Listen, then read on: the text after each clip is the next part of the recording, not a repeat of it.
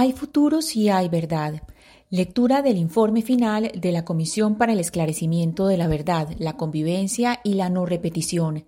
Capítulo Colombia adentro. Relatos territoriales sobre el conflicto armado. Antioquia, sur de Córdoba y bajo atrato chocoano. Hemos leído hasta ahora los cuatro primeros puntos. Uno, el territorio. Dos, los grupos insurgentes en Antioquia. Tres, violencia política y guerra sucia 1977-1991.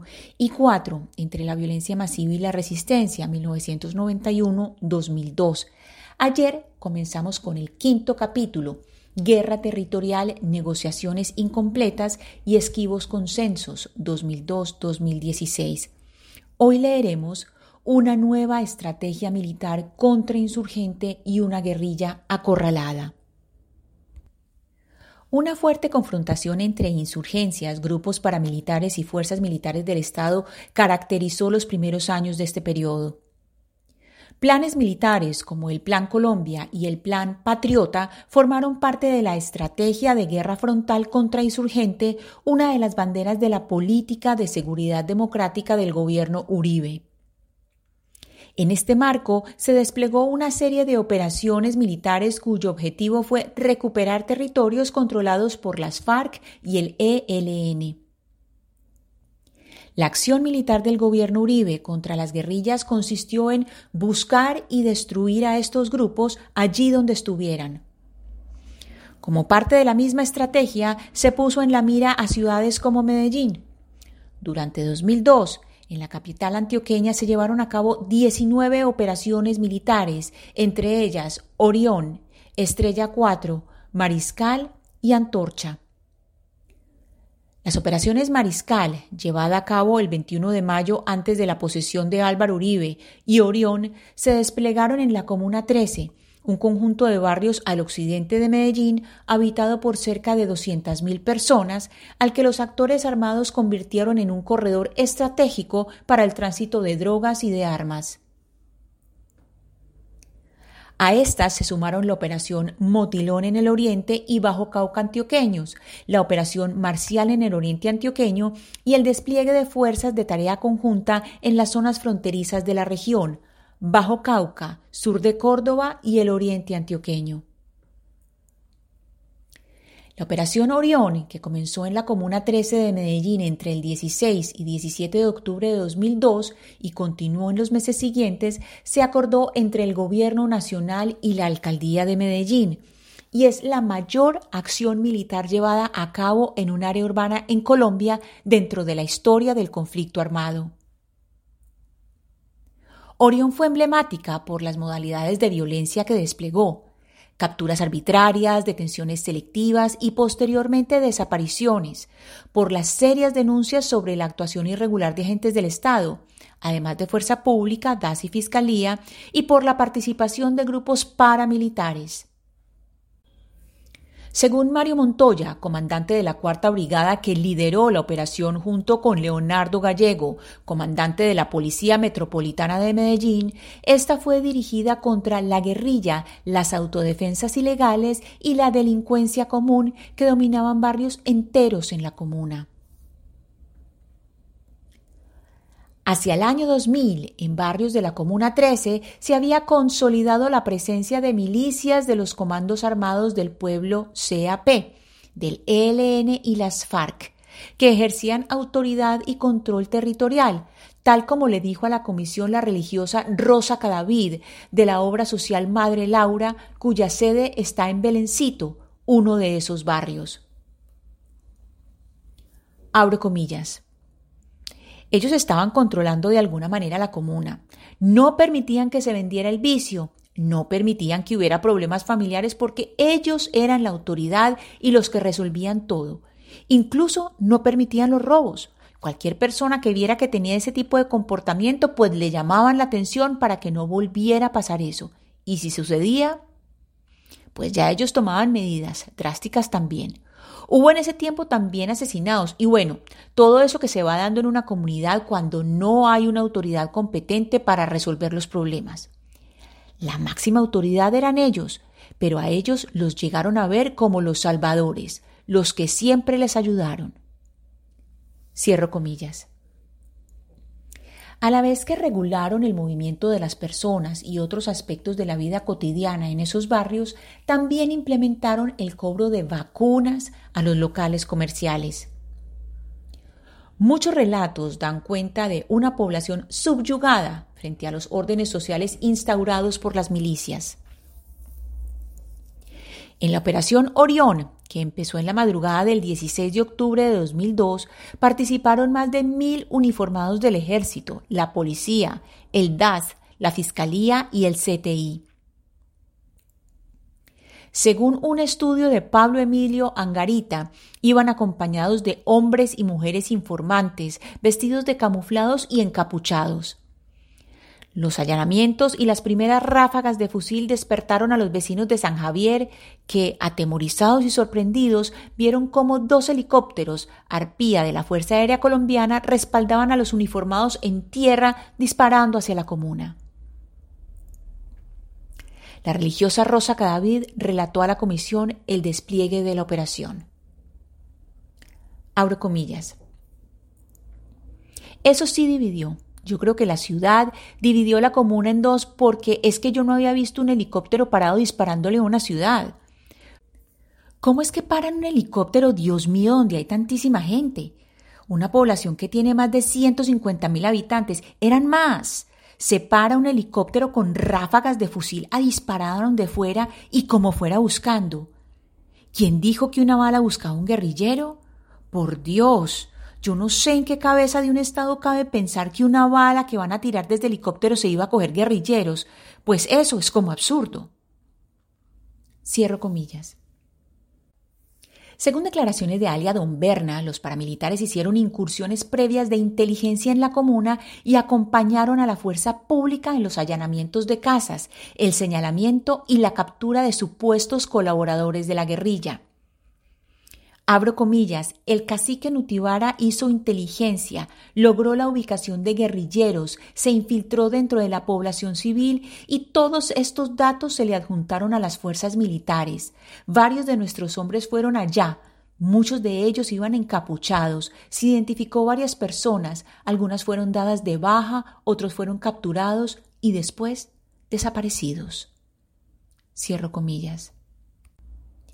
Sin embargo, y a pesar de lo dicho por los comandantes de la Cuarta Brigada y de la Policía Metropolitana de Medellín, comillas, la Operación Orión no arrojó ninguna víctima entre los paramilitares y sí, por el contrario, múltiples víctimas entre la población civil, a quienes se les amenazó de muerte y cuyas residencias fueron allanadas o destruidas, todo lo cual ocasionó desplazamiento intraurbano y hacia otras zonas del país. Cierro comillas. El saldo que dejó la operación, según la Corporación Jurídica Libertad, fue 80 civiles heridos, 4 militares muertos en combate, 5 militares heridos, 17 homicidios cometidos por la fuerza pública, 71 personas asesinadas por los paramilitares, 12 personas torturadas, 92 desapariciones forzadas y 355 detenciones arbitrarias. Abro comillas. Se detenía a la gente por ser joven, por no tener el documento, por ser sospechoso, porque su actitud no les gustaba, porque había sido grosero, bueno, por cualquier razón. Cierro comillas. El reclamo por saber la verdad de todo lo ocurrido en la Operación Orión y por encontrar a los desaparecidos, muchos de los cuales se supone que fueron enterrados en la fosa común de la vecina escombrera, ha movilizado organizaciones de víctimas y de defensa de los derechos humanos como Mujeres Caminando por la Verdad, el Grupo Interdisciplinario de Derechos Humanos y el Movimiento de Víctimas de Crímenes de Estado Movice, capítulo Antioquia. Dieciséis años después, en la conmemoración de la operación, estas organizaciones, junto con la religiosa Rosa Cadavid, entregaron a la Jurisdicción Especial de Paz, la Unidad de Búsqueda de Personas Dadas por Desaparecidas y la Comisión sendos informes con los cuales buscan contribuir al esclarecimiento y a la no repetición. La operación Motilón, que buscó retomar el control del nudo de Paramillo en el norte antioqueño y debilitar al bloque noroccidental de las FARC desde el primer semestre de 2004, tuvo como guías de terreno a miembros del bloque mineros de las Autodefensas Unidas de Colombia, con quienes el ejército pudo entrar al territorio y desplegar formas de violencia hacia la población civil, entre ellas ejecuciones extrajudiciales. La operación marcial, dirigida contra los frentes Carlos Alirio Buitrago y Bernardo López del ELN y los frentes noveno y 47 de las FARC, fue presentada como la retoma del Oriente Antioqueño e inició en marzo de 2003. Según datos del Observatorio de Derechos Humanos y Derecho Internacional Humanitario de la Presidencia de la República, tras seis meses de ofensiva, el ejército dio de baja a 215 guerrilleros, capturó a 85 y logró la desmovilización de 128. La cuarta brigada, por su parte, reportó la destrucción de 92 campamentos y 42 campos minados pero el éxito mostrado por el gobierno contrastaba con la difícil situación de derechos humanos que se desencadenó en el territorio. Una nota de prensa de la época informaba que más de 1.100 personas de las veredas de San Francisco huyeron hacia el casco urbano, atemorizados por los combates o expulsados por la guerrilla. El operativo militar produjo muertos entre la población civil bajo la modalidad que hoy se conoce como ejecuciones extrajudiciales. Asimismo, abro comillas, esta operación marca un momento muy importante en la vida de los campesinos del municipio de San Francisco y constituye una memoria de arrasamiento. Como cuando se desboca una feria de ganado, se llevan en sus cachos lo que fuera según sus relatos, las fuerzas militares intentaron recuperar unos territorios que consideraban perdidos para la soberanía del Estado, sin miramientos sobre la población civil. En los relatos se mencionan asesinatos en situación de indefensión. Los cuerpos amontonados de a dos, de a tres, iban subiendo por los caminos en bestias tapados con un plástico. Aparte de las detenciones arbitrarias, los señalamientos y las falsas acusaciones, los campesinos mencionan cómo fueron comunes en esta época los saqueos y robos tanto a las viviendas como a las escuelas, abandonadas durante los desplazamientos provocados por los enfrentamientos y bombardeos. En los caminos, los campesinos eran sometidos a humillaciones y golpizas. Algunas escuelas fueron bombardeadas y los maestros señalados como colaboradores de la guerrilla. En otras veredas las familias fueron obligadas a encerrarse en sus casas, tomadas como escudo en medio de los enfrentamientos. Cierro comillas. Las violencias contra la población civil por parte del ejército en el marco de operaciones contra insurgentes fueron sistemáticas en otros territorios de la región, como el sur de Córdoba, nordeste, el norte de Urabá, occidente, Urrao y oriente, zona páramos antioqueños y en la región del Bajo Atrato, ya fuertemente afectada por operaciones militares como Génesis y Cacarica desde mediados de la década de 1990. En el despliegue territorial de las fuerzas militares ocurrieron detenciones arbitrarias, golpizas, estigmatizaciones y daños psicológicos. El ejército instaló retenes militares, hizo procesos de empadronamiento, reguló la compra de víveres e ingresó sin autorización a las casas de civiles para buscar presuntos guerrilleros, entre otras formas de tortura y crueldad usadas en contra de aquellos que eran tildados de ser potenciales auxiliadores de la guerrilla. La estrategia de quitarle el agua al pez, ya conocida y utilizada por agentes del Estado desde los años 60, impactó de forma negativa a los territorios y a los pobladores. Una campesina del municipio de Urrao, víctima de varias de estas violencias, relató ante la comisión. Abro comillas. Yo trabajaba en Concordia, en casas de familia, porque yo me fui desde los 15 años a trabajar y cuando yo iba con el equipaje, en costales y todo eso, me bajaron de la línea y se les metió a ellos en la cabeza que yo era una guerrillera. Mi papá y todos que no, que yo estaba trabajando. Le mostré las fotos de Concordia donde yo trabajaba, que llamara donde yo trabajaba, cuántos años llevaba trabajando allá. Y no. Esa noche subieron, se hicieron en la finca de nosotros por allá en un cerrito, y lo único que se hicieron pasar era que compita, que tal cosa, y ya. Me montaron la perseguidora como 15 días a mí, de civil, que si yo salía allá iban a regañar a mi mamá que para dónde me había ido yo, que para dónde se había ido la compita, que no sé qué cosa. Entonces yo ya estaba cansada con eso, porque es que en el campo uno no tiene por qué.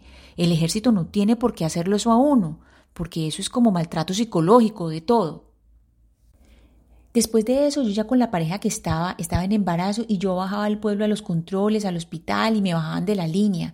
A veces me hacían perder el control, me dejaban arriba, pero yo, pero ¿por qué? Sabiendo que ya les demostré que yo soy una civil como cualquiera, que estaba trabajando honradamente en una casa de familia para ayudarle a mi familia, y me siguieron la persecución hasta que se fueron. Pero eso sí fue un maltrato psicológico porque eso marca uno. Yo tampoco quiero al ejército por eso, porque es que maltratan a uno físicamente, emocionalmente. Cierro comillas. Varios municipios del oriente antioqueño como San Carlos, San Rafael, Granada, El Peñol, Guarne, La Ceja, San Luis, Sonsón, Nariño y Argelia se convirtieron en un cruento teatro de guerra. En muchas acciones hubo responsabilidad de las brigadas cuarta, octava, décima primera, decimacuarta y décima séptima, y de batallones como Pedronel Ospina, Nutivara, de artillería número 4 Jorge Eduardo Sánchez, Bajes, especial energético número 4 San Mateo, Ayacucho y Juan del Corral. Asimismo, operaron fuerzas especiales urbanas como las AFEUR. Se dieron alianzas entre estas unidades militares y bloques de las Autodefensas Unidas de Colombia, como el Héroes de Granada, creado después de la pugna entre el bloque Metro y el bloque Cacique Nutibara, el Central Bolívar y el Cacique Nutibara. Alias Jerónimo, principal comandante del bloque Héroes de Granada, tenía alianzas directas con estas brigadas y batallones y favoreció la realización de varias ejecuciones extrajudiciales en la zona embalses del oriente antioqueño. Asimismo, facilitó el tráfico de armas. Jerónimo, antiguo integrante del Ejército Nacional y posterior comandante de la Oficina de Envigado, es un caso de transfugismo y cambio de camiseta comunes en esta región. El llamado a la cooperación y solidaridad de los civiles produjo el involucramiento de estos en el conflicto. Las redes de cooperantes en Antioquia y Córdoba, auspiciadas por el Ejército Nacional e integradas por muchos desmovilizados de los paramilitares, continuaron con la reproducción del involucramiento de civiles en el conflicto armado y con el rearme de quienes ya habían entregado sus armas. Ahora bien, los grupos guerrilleros también desplegaron violencias masivas contra la población civil. Las acciones de las FARC se centraron en la instalación de retenes, detenciones arbitrarias, secuestros, asesinatos selectivos, desapariciones forzadas, masacres, reclutamiento forzado de menores y desplazamiento forzado. En esto puede verse un patrón. La violencia ejercida por un grupo armado se incrementa en zonas en disputa con otros grupos y baja en zonas controladas. Este es el caso del Oriente Antioqueño, donde las FARC sufrieron simultáneamente ataques por parte de la fuerza pública, los paramilitares y el ELN. En ese contexto creció la victimización de las FARC a la población civil. Elda Nellis Mosquera, conocida en las FARC como Karina, y quien se desmovilizó al acogerse a la ley de justicia y paz después de entregarse a las autoridades en 2008, habló con la Comisión sobre el reclutamiento forzado dentro de las filas de la guerrilla. Abro comillas. Los comandantes de FARC, que en estos momentos dicen que no hay reclutamiento, que la gente se va porque quiere, pero hay un momento en que sí se vuelve ese reclutamiento obligatorio, porque una cosa es que digan yo me fui porque yo quiero para las FARC, pero si yo estoy allá y si yo me aburro, yo no puedo regresar a mi casa. Cierro comillas. A la pregunta de la comisión sobre si dentro de las FARC se cumplía la norma de no tener menores de 15 años dentro de sus filas, Elda Nellis Mosquera respondió, abro comillas, no, eso no se cumplía. Eso no se cumplía y a medida de los años se fue deteriorando incluso más eso. Cierro comillas. Alias Karina Fue la jefe del Frente 47 de las FARC que repartía su área de operaciones entre los departamentos de Risaralda, Caldas y Antioquia. En este último departamento actuó especialmente en el margen suroriental de la autopista Medellín-Bogotá. El Frente Noveno operaba en San Luis, Cocorná, Concepción y Alejandría. La madre de un joven trabajador de Cemento Río Claro, asesinado por las FARC en San Luis, hizo un relato que muestra el alcance de estos frentes en el oriente antioqueño. Abro comillas. Me cuenta la gente que los hicieron bajar del bus a todos y después los hicieron subir. Luego uno de ellos, uno de las FARC, se monta y dice, es que necesitamos a Ángelo García. Mi hijo se puso maluco, pero dijo, el que nada debe, nada teme. Se bajó y empezaron contra él. Lo acusaban de ser un paramilitar sin armas y yo, en los años que tengo de vida, jamás he visto a uno de ellos sin una pistola. El nombre de la persona que lo mató es John Jairo Calle Escobar, el mismo que lo humilló de la manera más infame. Mi hijo le decía, no me mate, yo soy inocente, ustedes están equivocados, déjeme ir, ¿cuánto hay que darles? Cuando ya mi hijo vio que no tenía remedio, me cuentan, se quitó la cachuchita, se echó la bendición y dijo, Virgencita del Carmen, líbrame, favoréceme.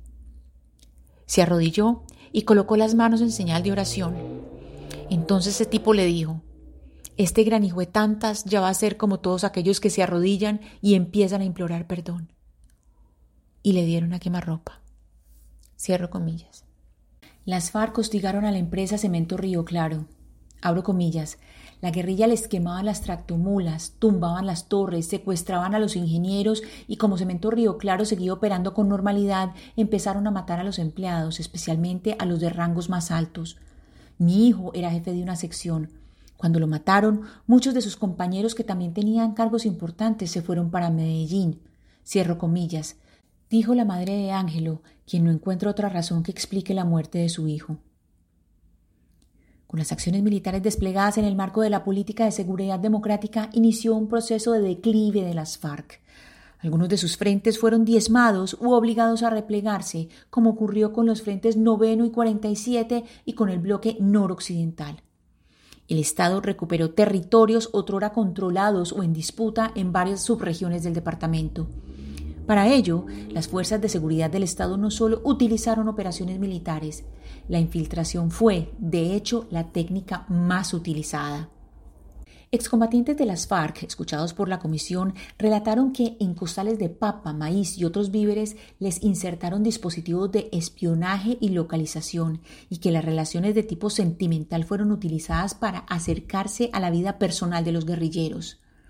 Creció un ambiente de desconfianza entre los combatientes y las comunidades, como lo confirmó un excombatiente ante la comisión. Abro comillas. Desde el año 2002 en adelante, cuando se intensificó el conflicto, el enemigo, llámese paramilitar o el Estado, comenzó a infiltrarse con personas o agentes de ellos para dañar la convivencia e infiltrar a las FARC. Fue un fenómeno muy fuerte que se dio en la región. Con las confrontaciones, la relación con la población civil se perdió porque empezaron a perseguirlos a la población civil, se dieron desplazamientos y muchas partes de esta región quedaron solas. Cierro comillas. En una entrevista colectiva con la Comisión, excombatientes de las FARC que formaron parte del bloque noroccidental y de los frentes quinto, 18, 36 y 57 corroboraron que la guerrilla tomaba acciones concretas contra la población civil cuando ésta era reconocida como informante. También eran llamados sapos. Rubén, uno de los excombatientes, afirmó que hubo procesos de inteligencia y contrainteligencia y que las FARC también utilizó modelos de infiltración en varios niveles. Incluso el entregarse ante la fuerza pública se consideró un proceso de infiltración orientado. Los excombatientes dijeron que las fuerzas militares utilizaron a niños para infiltrar a las FARC y las FARC a su vez usaron mujeres para esos fines. Las FARC deterioraron su relación con las comunidades del oriente antioqueño y caldense. La violencia directa hacia los campesinos terminó por destruir los vínculos y las solidaridades que previamente hubieran podido darse. Aumentaron los desplazamientos forzados por causa de los combates presentados en los territorios, los señalamientos y la estigmatización vivida por campesinos y campesinas. Las presiones de los distintos grupos armados hicieron que veredas enteras fueran desocupadas y que fueran expulsadas personas de los cascos urbanos de los municipios. Como en estos últimos también se corría peligro, pues los centros poblados de los municipios no se salvaron de los combates o de los hechos violentos, muchas familias llegaron a Medellín. Los años 2000 a 2002 y 2007 a 2008 presentaron los picos más altos de desplazamiento en Antioquia, con un gran número de personas desplazadas de municipios de Oriente, Granada, San Carlos, Cocorná, en los años 2020-2002 y de habitantes de Urabá, Turbo y Apartado en los años 2007 y 2008. Sin embargo, en las cifras de desplazamiento también se contabilizan los desplazados de Medellín. Para estos años ser un habitante rural implicaba ser poseedor de un estigma y por eso la ciudad fue el lugar de acogida de muchos desplazados que en algunos casos tenían que volver a desplazarse después de haber llegado a la gran ciudad. El vaciamiento de los territorios trajo consigo una reconversión de las tierras. En algunas volvió a crecer el monte, en otras, sobre todo en el nordeste, fueron utilizadas para nuevas actividades económicas como la extracción de madera o la ganadería. Junto a Urabá y el Bajo Cauca, la subregión del nordeste concentra hoy buena parte de las solicitudes de restitución de tierra. Hasta aquí nuestra lectura de hoy. Muchas gracias por oír. Mañana leeremos Ejecuciones extrajudiciales, una macabra contabilidad. Lectura casera, Ana Cristina Restrepo Jiménez.